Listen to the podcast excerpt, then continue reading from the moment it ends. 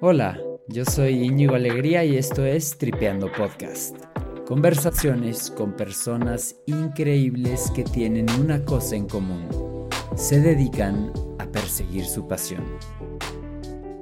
Para este episodio platiqué con mi amigo René Baptista y su pasión es la fotografía.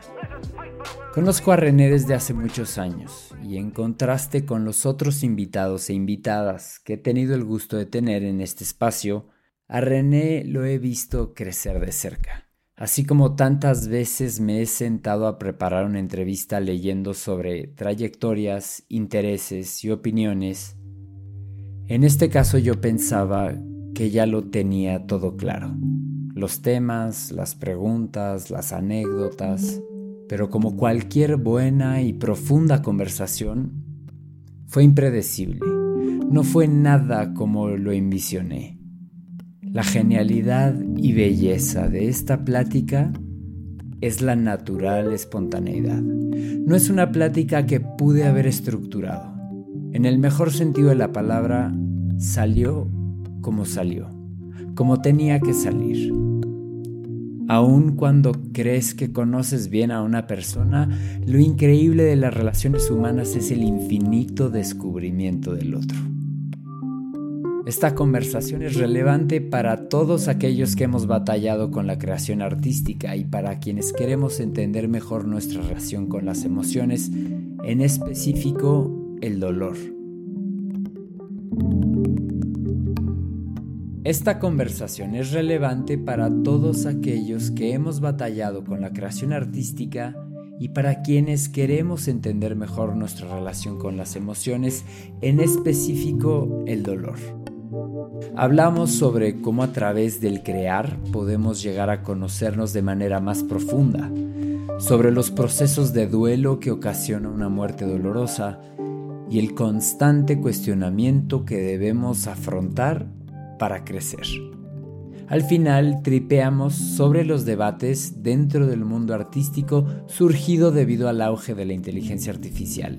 ¿Puede una inteligencia artificial crear arte?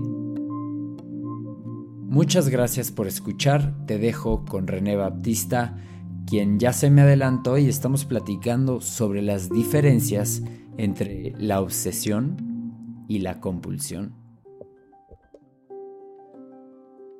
Es la compulsión, es como externamente intentar buscar este control para mitigar el riesgo.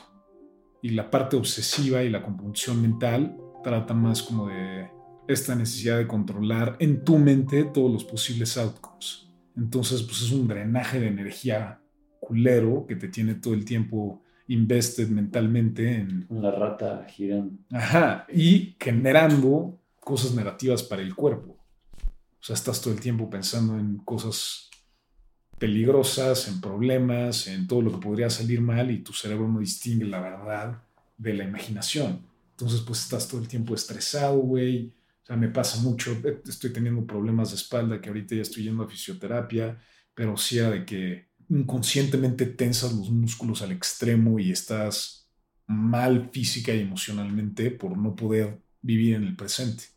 Y pues sí, se trabaja, creo que número uno, haciéndolo consciente, para mí ha sido muy nos me ha beneficiado bastante concientizarlo y ver cómo no es obligatorio, o sea, si hay una salida, obviamente meditar y hacer ejercicio también te ayuda como a sacar ese exceso de energía y pues, movimiento mental.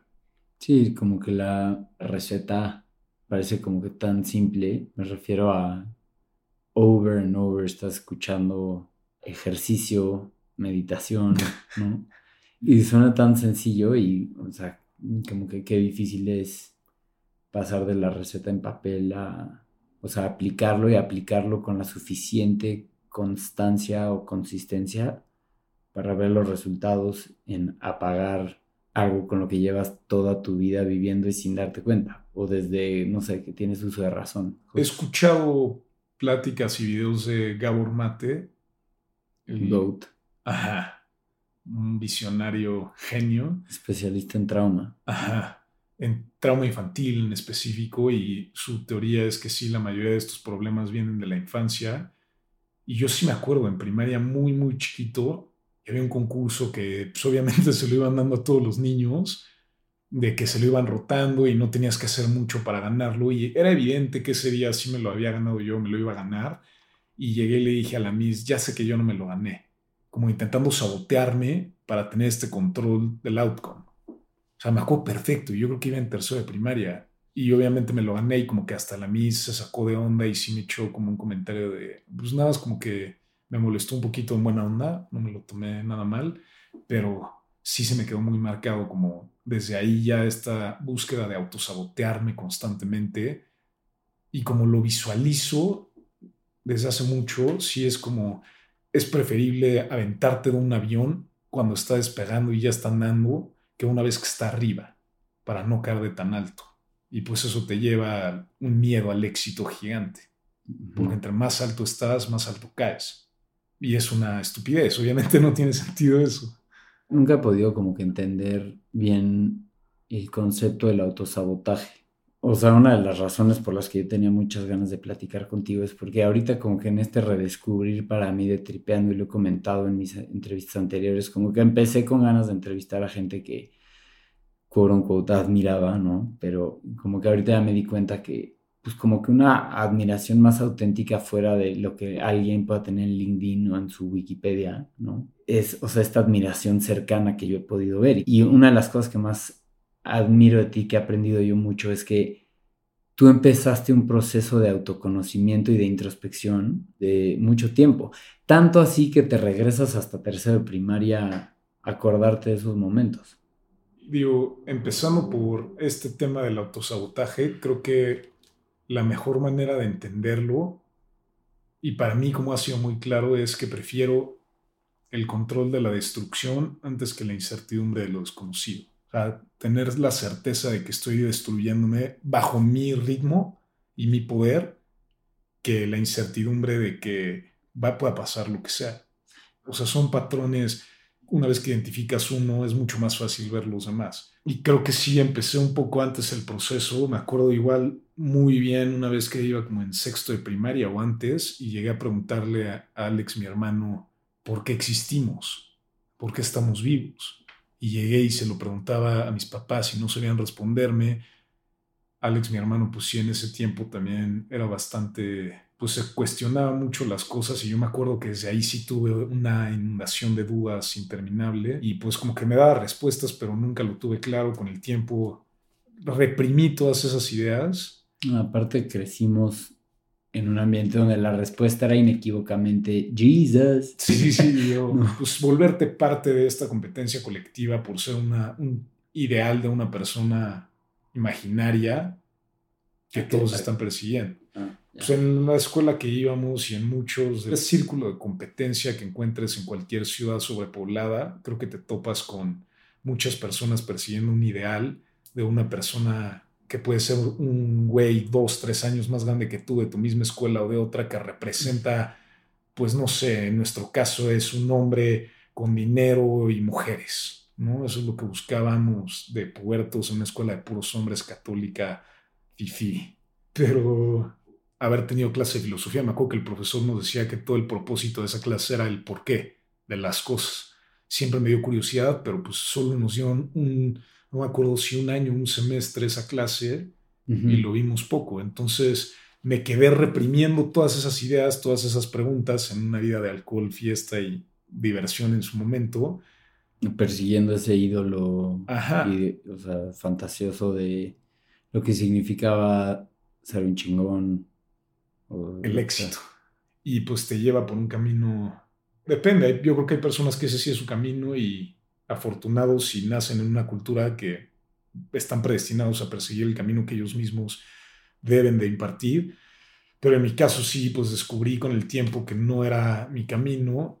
Igual fue la muerte de mi mamá hace seis años, que sí me causó a adentrarme en esto y en realidad no tuve otra opción. Sí llegó un momento que mi mente era un caos y también pues deep down sí sentía que tenía la capacidad de expandirme y buscar más cosas, pero no sabía que existía del otro lado.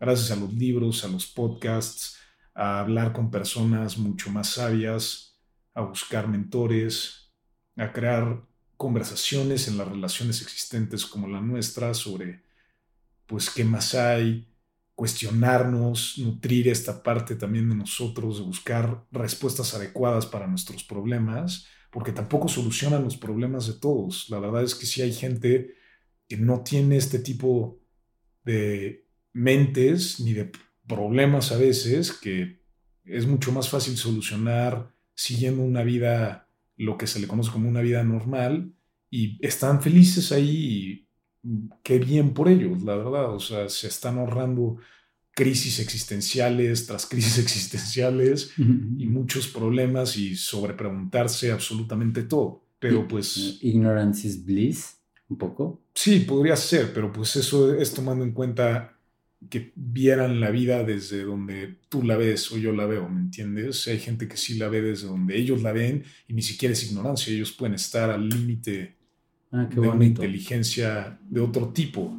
Sí, sería, o sea, como hasta prepotente, arrogante de mi parte decir que yo me cuestiono, ellos son ignorantes porque no, ¿no? O solo es una perspectiva diferente. Pues sí, igual y esas personas no están consumiendo su tiempo, su energía en pensar demasiado las cosas y simplemente están un poco más presentes porque así se les da naturalmente. Podremos platicar un poco más sobre ese como que trabajo, pero regresándome a este resumen donde tú estabas o llevas un rato en esta o sea, etapa que quizá nunca termine, ¿no? De, llamémosla, buscando respuestas, porque te haces preguntas de todo tipo. Y hay un punto de inflexión para ti en el momento que muere tu mamá. Sí, Sí, yo estaba estudiando negocios internacionales, vendía acero en una empresa distribuidora de acero bastante grande en México y estaba contento, la verdad, pero pues sí sentía un vacío gigante y la muerte de mi mamá me lleva a dejar de tomar por un tiempo y buscar claridad, empezar a ir a terapia, es otra de las cosas que me cambió la vida. Tuve la suerte de encontrar una buena terapeuta y me ayudó a escucharme, a escucharme, a aconsejarme, a... fuera de la terapia, o sea, ¿qué se siente escucharte? La verdad, creo que está presente en cualquier momento. Y deep down, sabes cuando lo que estás haciendo no es congruente con quien eres, o con quien buscas ser, o con quien te dices que eres. Es casi imposible. O sea, yo estoy lejos de tener una práctica de meditación y ejercicio lo suficientemente constante para llegar a donde creo que se puede llegar sí sé que es algo que tendría que buscar durante un muy buen rato. Y sí es algo que estoy dispuesto a invertirle mi tiempo y mi futuro. Qué fuerte. Y te digo que yo, o sea, ahorita como que lo tomo muy a pecho porque estoy en ese proceso, ¿no? De no soy quien me he dicho a mí mismo que soy. No soy quien creo que soy, pero puedo llegar a serlo. O sea, lo que llevo haciendo durante 10 años puede cambiar mañana y encuentro un alivio en una reflexión que me estoy improvisando ahorita, que venga citado por alguien, pero si no he sido quien creo que soy, no está a la altura de la congruencia de que ¿no? lo que quiero hacer, lo que aspiro a ser y he estado muy lejos de ahí. O sea, lo, creo que lo más importante es ser realistas con nosotros mismos y transparentes. Y sí entender, tengo la capacidad de ser quien creo qué puedo ser y qué es lo que tienes que sacrificar para llegar ahí y si estás dispuesto a sacrificarlos. Es un tema de congruencia absoluta que tienes que perseguir en mi percepción. O sea, sí, yo me doy cuenta cuando digo algo que no va de acuerdo con quien creo y quiero ser y hay veces que lo dejo pasar y doy un paso alejándome de eso. Y es muy importante regresar, aceptarlo, perdonarte creo que es la clave, y seguir adelante. Y adaptar, adaptar esa visión de lo que crees y quieres ser. Porque sí, creo que el problema muchas veces es que no nos perdonamos. Es lo brutales que somos con nosotros mismos. El juicio que nos ejercemos constantemente y inconscientemente ejercemos sobre los demás, creo que es de lo más peligroso que podemos hacer. Y, o sea, ¿cómo entra en esto que estás diciendo, esto que mencionabas del radical honesty? ¿Va por ahí? Esa parte creo que es más la practicar el perdón. ¿Qué es el radical honesty? Radical Honesty. Ahorita estoy leyendo un libro de John Pueblo que se llama Lighter, que no es nada revolucionario, pero toca el tema muy claramente. Y es esta idea de buscar la honestidad radical en todo momento, en aceptar por completo lo que esté pasando, lo que esté siendo, aunque sea algo que nos aterre o nos moleste. O sea, sí es entender constantemente y estar dispuesto a aceptar que podemos hacer cosas malas o cosas que creemos que son malas y hacerlas, o sea, en algún momento te puede hacer una peor persona, pero a la larga puede que sea algo que te lleve a un mejor camino. O sea, siento que es buscar decirnos lo que estamos haciendo. Y creo que sí lo sabes, o sea, yo sí lo analizo en mí y sí lo he sabido toda mi vida. O sea, es esta estupidez de definición que nos enseñaron sobre la conciencia en la escuela católica, que la conciencia es la voz de Dios en el alma que te ayuda a distinguir del bien y el mal, y luego la manipulan para hacerte aprender cosas y regir tu mente con culpa y juicio. Pero, pero esa, la definición original, o sea, la verdad de lo que significa la conciencia, si lo, le quieres llamar conciencia, para mí es pues, algo más como intuitivo y muy personal cuando estás haciendo algo que sabes que es, que estás dañando a alguien, porque al final del día, en mi opinión personal, sí, cada cosa, cada acción que haces, sí tiene una reacción directa contra ti. O sea, al momento que tú insultas a alguien, tú te insultas a ti. Cuando te le metes a alguien, lo estás haciendo hacia ti también. O sea, estás colaborando con una energía que tú estás metiéndote al momento de ejercerla. Y creo que es muy claro, cuando haces algo bueno, cómo te sientes bien, cuando haces algo malo o algún tipo de venganza o algo que te, da una satisfacción instantánea que te da las herramientas para justificarte a largo plazo. Pero al momento que te enfrías, sabes que la cagaste y puedes seguir engañándote porque material vas a tener durante toda tu vida para estar enojado con el primo que te pegó o el güey que te robó el reloj. Tienes, tienes todas las herramientas para estar enojado, pero estar enojado, vengarte, cometer actos que van en contra de lo que tú quieres para ti, creo que te llevan por ese camino de... y justificándote, diciendo que ese es el problema. Si te justificas las cosas que haces sin cuestionarte si estás bien o mal, te va a llevar por un camino muy destructivo. Y en este, o sea, yo le llamo como que este muy lindo despertar, que hay como que un cierto alivio cuando tomas una decisión así de radical, hay un alivio porque encuentras en ti, como tú decías, que esa flecha siempre te estuvo apuntando hacia allá, se alineó la brújula. Pero también hay muchísimo miedo, incertidumbres en un lugar como el artístico, donde pues recibes tantas presiones financieras, económicas, de prejuicios, de que no entiendo tu arte, crítica externa, es difícil, ¿no? Pero es algo que igual creo que alguna vez hemos platicado, ya sé que manejas bien, pero como que todo esto se reduce a pura ligereza, como hay un proceso como de desintoxicación de los miedos, de la incertidumbre, el decir, fuck it, pues güey. pues güey, sí. Creo que es una excelente analogía la brújula de la que hablas y cuando se alinea con lo que de verdad tú sabes y siempre has sabido que naciste para hacer, no hay nada que te pueda parar. Yo estoy hablando de un lugar de privilegio donde mi opción de sí buscar este camino no representaba que tuviera que sacrificar mis necesidades básicas y tuve la suerte de que me apoyó mi papá y pude perseguir esto sin preocuparme por no tener dónde dormir o no tener que comer. También creo que es importante aclararlo. Hay sustento. Pirámide de Maslow. Sí, sí, sí, no tenía que arriesgar nada de verdad. O sea, sí era una decisión fácil en teoría, pero sí creo que cuando tienes definido y cuando encuentras y como dices, alineas la brújula, creo que es extremadamente evidente y por más que se te presenten otras cosas y si en algún momento llegas a cambiar de rumbo, siempre vas a saber que tu rumbo es cuando se te había alineado esa brújula. ¿Qué significa para ti? A lo mejor yo estaba abstrayéndolo en lo que yo entiendo de lo que llevas tatuado. Pues todo empezó Recuerda que morirás, porque me gusta muchísimo.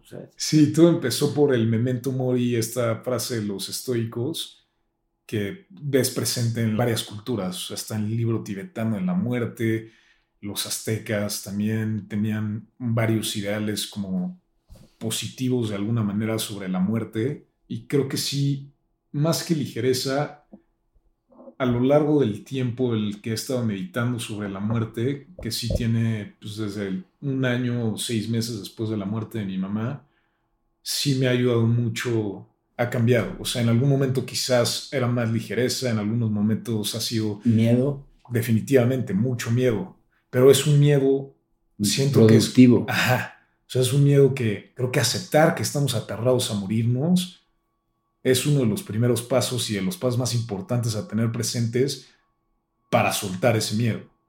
¿A ti qué te da aceptar tu mortalidad y contemplarla? Pues creo Contemplar la mortalidad. ¿No te da como un... O sea, creo que los ideales, como los tatuajes, cambian de significado con el tiempo. Principalmente ideas que representan tantas cosas diferentes. Para mí el día de hoy recordar que me voy a morir me da tranquilidad. no de saber que se va a acabar los momentos difíciles, pero de saber que en algún momento voy a dejar de ser y no tengo ninguna necesidad por trascender miles de años ni cientos de años. O sea, yo quiero hacer lo que me haga feliz hasta hoy y hasta el otro día platicábamos de qué te gustaría que hagan con tu cuerpo cuando te mueres o cómo te gustaría que te festejen. Y hoy, para mí, la respuesta sí es clarísima, que me valen madres. que hagan lo que chingado sea, yo voy a estar muerto. Y ya no va a existir mi conciencia, quizás mi esencia sí, pero lo que yo identifico como René Baptista va a estar borrado del sistema. Hoy, para mí hoy, eso es lo que más pesa esta idea de memento mori. Y ahorita te ha tocado tenerlo presente con el fallecimiento de tu papá. Pues sí fue muy fuerte porque vivía yo con él y sí fueron como cuatro meses de verlo ponerse muy mal. Él sufrió de alcoholismo durante la mayor parte de su vida y al final sí se puso muy grave hasta tener un deterioro mental y tener neuropatitis alcohólica y esto detonó que neuronalmente se atrofiara todo su cerebro. O sea, fue perdiendo la capacidad de caminar, de hablar y fue muy fuerte verlo un día caminar normal como cualquier persona y seis meses después verlo en una silla de ruedas sin poder comer por él mismo, sin reconocer a nadie de sus personas cercanas, de sus amigos, sin poder decirme una palabra, ver en su cara en momentos de claridad el dolor y el peso que estaba sintiendo de sentir, o sea, era una persona orgullosa y después de pues verlo perder todo lo que él consideraba como algo digno, era fuerte, la verdad, fue muy fuerte vivir cerca de la muerte y alguien muriéndose hace que se te pegue mucho. Literal se te pega la muerte, empecé a fotografiar muchas cosas muertas sin darme cuenta Tenía flores muertas adentro de mi cuarto, una mariposa muerta que encontré en el jardín y quise fotografiar y no le tomé las fotos y estuvo ahí días. Y para mí era algo normal, pero sí crea este ambiente pesado y, difícil, la verdad.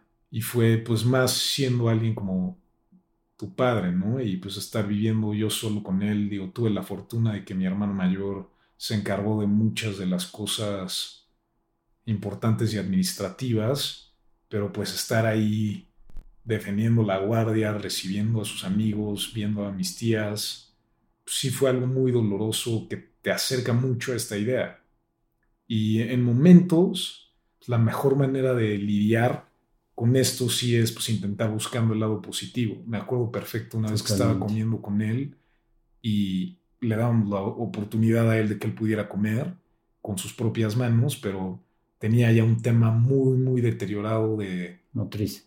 Sí, temblaba muchísimo, exactamente, un tema motriz. Temblaba mucho, no era Parkinson, pero pues sí estaba constantemente temblando, como que no podía moverse bien. Y era muy doloroso verlo comportarse así, verlo actuar así.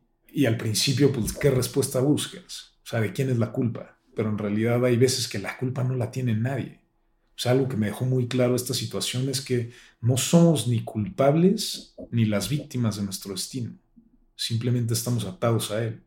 Y creo que en su caso no, él no tenía la culpa en lo absoluto. O sea, bajo su condicionamiento, su capacidad y su educación, no sé si alguien más hubiera hecho cualquier movimiento diferente. Y eso pues, sí me quedó muy claro y te deja sin la capacidad de apuntar el dedo a alguien más y simplemente contemplando a mí me dejaba pensando, yo puedo acabar así en cualquier momento. Yo soy su hijo.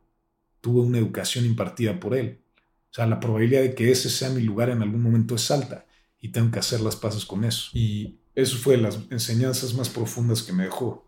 Aparte de pues, los ejercicios visuales de estar conviviendo con él y aceptar que si llegas a cierta edad, no vas a poder hacer pipí por tu cuenta, no vas a poder bañarte por tu cuenta, no tiene nada de malo que alguien te ayude a hacerlo. Y pues creo que ver eso y entenderlo también me hizo, por el momento, que se me quitara mucho el miedo de envejecer y de que mi cuerpo se deteriore hasta el punto de que yo no sea capaz de hacer tareas muy simples por mí mismo. Pasé semanas viendo su cara en algunas personas. O sea, recuerdo perfecto su boca y pues como que te estiran la cara y te maquillan y veía bocas y de repente sentía que estaba viendo su boca. Bueno. Sí, pero con el tiempo esa muerte se va despegando también y empiezas a encontrar más vida en lugares públicos, en parques, en gente, en animales, perros especialmente. Son criaturas muy mágicas, creo. ¿Dónde más has encontrado vida?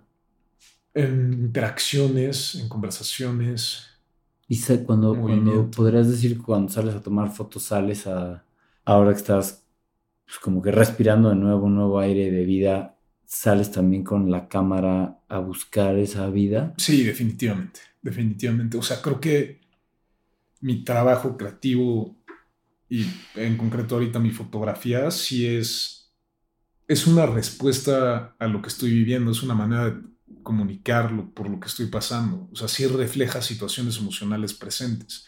Y pues buscamos toda esta narrativa y estas ideas y estas justificaciones, pero para mí mi trabajo suele ser más una ventilación de represión, de ideas reprimidas, pensamientos reprimidos, cosas que me hacen sentir mucha vergüenza, cosas que me atraen, cosas que me llaman la atención, que son consideradas cosas que no deberían de atraerte o llamarte la atención. Tabú. Sí, desde tabús hasta la muerte, que quizás no sea tan tabú, pero o el suicidio.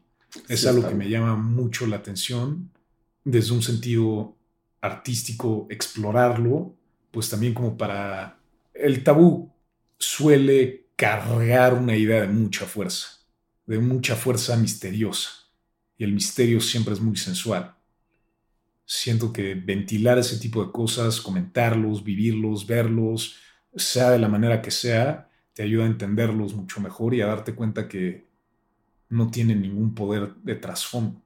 Pero regresando a la pregunta, pues sí creo que mi trabajo hoy sí lleva mucho más vida, mucho más ganas de interactuar y de comunicarme que lo que estaba haciendo en este momento muy difícil pero a su vez haberlo, haber hecho lo que estaba haciendo de arte y creatividad cuando estaba en esa situación, me ayudó muchísimo a desahogar ideas y a darme cuenta que no solo existía en mi cabeza, mm. que sí era algo que estaba experimentando.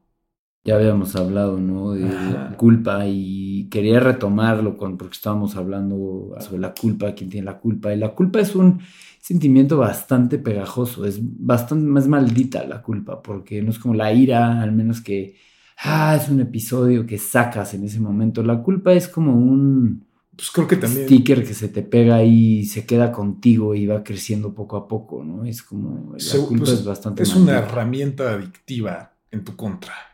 Sí, es una manera en la que tú, bueno, yo en la que yo en otro momento de mi vida sí usaba esa culpa o cualquier tipo de culpa que pudiera encontrar en mi contra para llevarme a cumplir objetivos o cosas que quería hacer. Ah, claro, no mames, René. Quedaste que ibas a terminar esto este mes, eres un pinche huevón. Que ahí se pega mucho el juicio. Nunca vas a lograr nada en tu vida. Pero esa culpa a veces te puede levantar del sillón. Sí, a lo que ibas. Parece que te puede levantar del sillón, pero ¿con qué energía estás haciendo ese Mm, propósito? O sea, lo estás haciendo para quedar bien con la parte tuya, que es una hija de la chingada, bueno, Sí. un hijo de la chingada, Exacto. que te está empujando a hacer algo por las malas.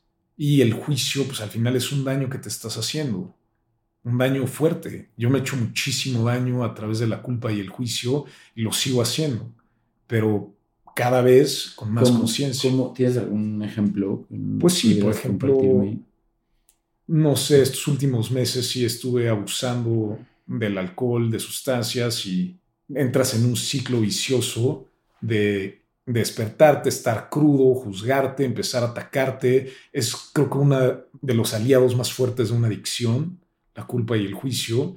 Y cuando empiezas a cambiar ese diálogo interno, cuando empiezas a darte cuenta lo mal que te hablas, lo mal que te hace sentir, porque es muy sutil, es más como señales, más que palabras, o sea, es raro, pero de repente yo no sentía que me estaba diciendo palabra por palabra, nada más sentía el, lo que quería decir el mensaje, o sea, es una comunicación de conexiones neuronales instantáneas, casi casi, que si no te das cuenta el tono y la manera en la que te lo estás comunicando, puedes ser despiadado contigo mismo trabajándolo y aceptándolo, intentando mejorar mi relación conmigo, ha sido mucho más fácil cambiar esas cosas. O sea, ahorita dejé de tomar y de consumir sustancias y fue muy fácil dejarlas por las buenas. O sea, decir, este es el último día que voy a tomar en un rato, antes de llegar a un momento, de tocar un fondo, llegar a un límite y decir, puta madre, la cagué, que me pasó múltiples veces me ha pasado y ah, ahora sí me voy a poner las pilas y regresas a darle otra vuelta a ese círculo hasta que te das cuenta que te tienes que despedir por las buenas, tienes que dejarlo. Sí. Cuando tu toma de decisiones está influenciada y empujada por culpa, quizás el resultado no va a ser diferente. El deseado. ¿no? Claro, vas a regresar a lo mismo. Si lo tomas desde un lugar de conciencia mucho más activa, meditada, muy probablemente el resultado. Mira, qué lindo eso. Creo que sí. yo lo puedo ver en mí, eso. Total, creo que es algo bastante aplicable. No es fácil, evidentemente. No estoy diciendo que a mí no me va a volver a pasar. Posiblemente esta es otra vuelta de ese círculo para otra lección que tengo que aprender.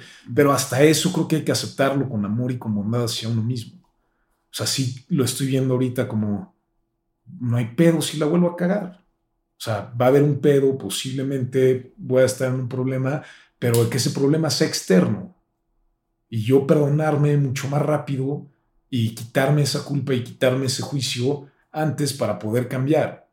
O sea, tienes, una vez también me quedó muy, muy claro, sí tuve una epifanía muy clara de la importancia del perdón y cómo para perdonarme a mí y para yo poder pedir perdón hacia la gente que he lastimado y dañado, yo tenía que perdonar a aquellos quienes me lastimaron y me dañaron.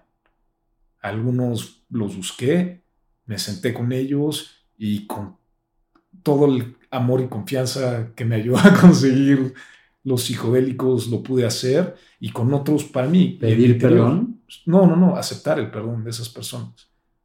¿Cómo funciona? O sea, le marcas a alguien y le oye, pues vamos gente, a comer para que me pidas perdón. No, no, no, una persona en concreto que sí había quedado muy mal conmigo y la persona lo tenía consciente y yo busqué a esa persona, le dije vamos a sentarnos a tomar un café, ah, let's catch up.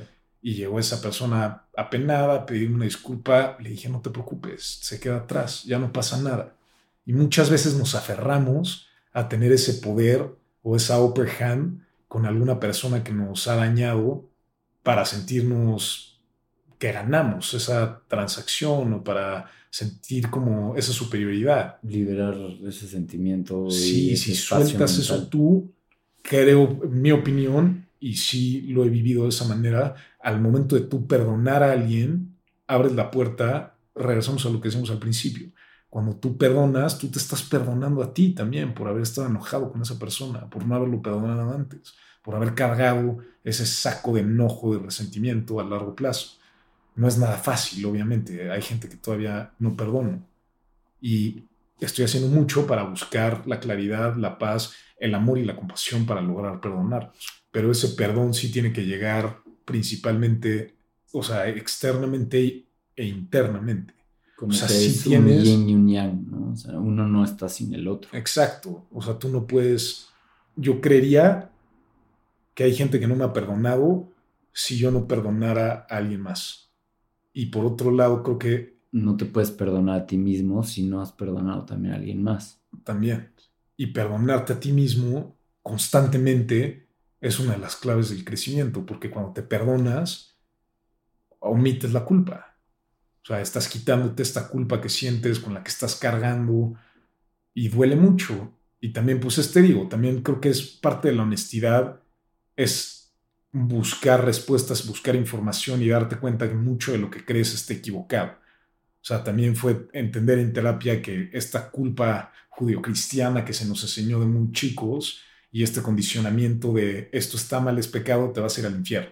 Sí. Te lleva para siempre. Para siempre, castigo eterno. sí, tenemos la culpa en... Cuando es normal que digas mentiras, cuando es normal que le faltes el respeto a tus papás, cuando es normal... Bueno, sí. Que, tengas, que tengas deseos y actos impuros cuando eres un puberto. Wow, qué fuerte. O sea, crecimos con... Condicionados. como Cersei Lannister caminando desnuda, o sea, shame, no, pues es que sí, o sea, sí era un miedo terrible tener que ir a confesar, ay, no, wow, que me acabas de abrir ahí una puerta, en acabas de abrir una puerta en el subconsciente, pero la culpa es una parte fundamental del catolicismo, al menos, o sea, para no generalizar, en el cual nosotros crecimos. Pues regresamos, eso es una herramienta de control, Ah, claro, ah, sí. Igual externa como internamente. Tú estás controlándote a ti mismo a través de la culpa. Sí, pues es una efectiva herramienta de control con sus consecuencias. Muchas consecuencias, es tóxica y te das cuenta que una vida sin culpa, una vida sin juicio. ¿Y qué Digo, esto no me refiero esto, lo tienes que buscar cuando ya sabes para ti qué significa hacer algo bueno o algo malo. Ya. ¿Qué me recomiendas para perdonar a alguien? Date tu tiempo para empezar. No busques perdonarlo el día de hoy, quizás si estás enojado, pero... Llegará en las circunstancias correctas. Sí, y más que nada intentar ponerte de verdad en los zapatos de esa persona. O sea, a mí fue algo que me ayudó mucho con mi papá, porque pues obviamente estaba muy enojado antes de su enfermedad. Digo, ver a alguien sufrir de esa manera me ayudó a desvanecer cualquier enojo, rencor, curó mi relación con mi papá por completo y conmigo mismo, pero creo que si te pones en los zapatos de una persona profundamente, si buscas entender la manera en la que fue educada esa persona, los problemas de diario que debe de tener, los miedos, las inseguridades, o sea, cuando ya entiendes a esa persona que te lastimó, te das cuenta que no lo estaban haciendo porque tenían nada contra ti. Generalmente las personas que más daño hacen son personas que solamente están reaccionando a estímulos externos de manera no reactiva. Trabajada. No trabajada. Reactivamente no trabajada. Exacto, y agresiva y pues regresamos a lo mismo. Este tipo de personas son las que están más lejos de responder con amor a un acto de dolor. Pues creo que de una forma muy natural llegamos a una perfecta conclusión. O sea, literal, terminamos donde empezamos. Sí. Why